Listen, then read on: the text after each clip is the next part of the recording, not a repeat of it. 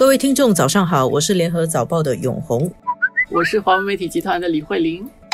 我想过去的一个礼拜，很多人比较关注的新闻其实是欧洲锦标赛，因为今年是英格兰在一九六六年之后啊，超过半个世纪之后又踢进了大决赛，所以非常的受到。关注这场比赛，其实，在新加坡的时间星期一的清晨就已经举行过了。那么，意大利呢是靠点球险胜了英格兰，但是英格兰的队员这次他们的教练要他们抬起头来说，他们是在正确的道路上啊。虽然他们输了，我平时没有看足球啊，但是看到这个。英格兰输了这个球，它成为各个新闻的重点。他们都说英国人心碎了。大家本来是带着很大的期望，而且比赛是在英国举行，所以英国是主场，也是在疫情以后英国的一个主要的比赛。本来应该是去年举行的，然后在今年，然后也是英国脱欧以后一个重要的事情，所以大家都很振奋。而且这几年年轻球队这个教练表现的好，所以我看到新闻说他们去比赛之前，英女王她还写信给那个教练。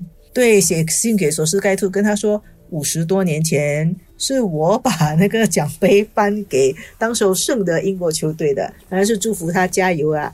可见呢，对他们赢冠军的期望是多么殷切。这个球队教练索斯盖特从几年前执掌英国队以来的表现就一直都很好，然后在这次比赛之前，他还有一封很感人的信。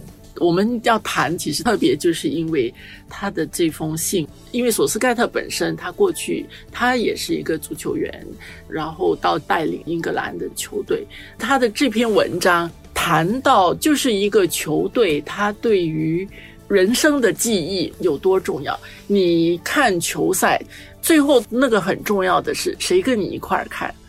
这些记忆其实是会留在那边的。他说，对一个球迷来说，他都有潜能，最后呢会成为一个你终身都难忘的记忆。他在里面谈的就是球赛本身对于一个人的这个身份认同。你作为球迷也好，或者你作为球员也好，这个是他们非常骄傲，甚至是爱国的一个时刻。这些其实我们都。知道啊，但是当你看到这个是一个足球教练他所写的，我跟永红说，那个文字其实是没有什么深奥的文字，但是永红一边看一边说，哦，这个是非常，这个是文学家，文学家，文学家，呃，写的这样一篇，包括他谈到追溯了这个体育项目的不变的和一些改变的一些情况。就整个在谈足球，但是其实超过足球，我觉得也超过英格兰。他的这篇文章的题目叫做《Dear England》，亲爱的英格兰，大家有机会其实可以去看一下。就是我们说回来，很多国家在这种有观众的比赛上面，马上这个奥运也是要举行了。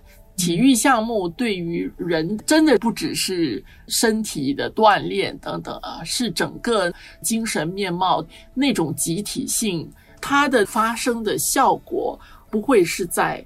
那一群十几个踢球的人身上而已，还有很多追随者。其实我们看到很多的这个粉丝，英格兰的球队和他的球迷。英格兰的球迷最有名的，我们知道就是。如果是赢了输了，其实经常会闹事的这种表现。但是足球作为恐怕英国的国球，他对人心的这种团结。这个新加坡过去的这些年，当然我们是一个非常年轻的国家，但是新加坡的领导人，特别是上一位总理吴作栋先生，就在他担任总理期间，就会谈到，从我们跟马来西亚一起参加大马金杯赛，到新加坡其实也希望有朝一日可以派出队伍参加世界杯啊。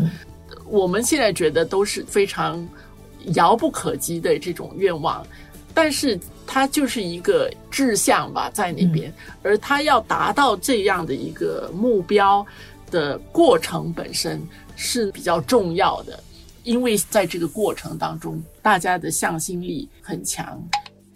他信里面也有讲说，提到说我们处在一个很分化的时代。嗯，他带领的这个球队有各种族的人，强调包容性。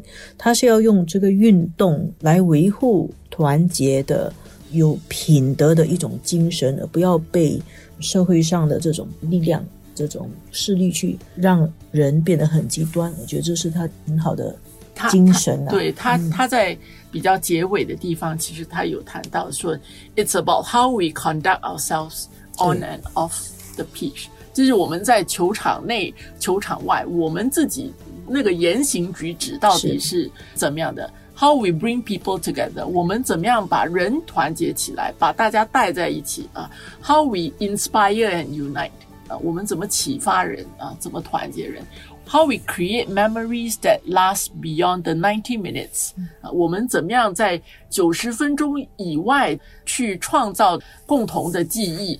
而这个记忆其实是要比这个九十分钟更加的持久的。That lasts beyond the summer. That lasts forever.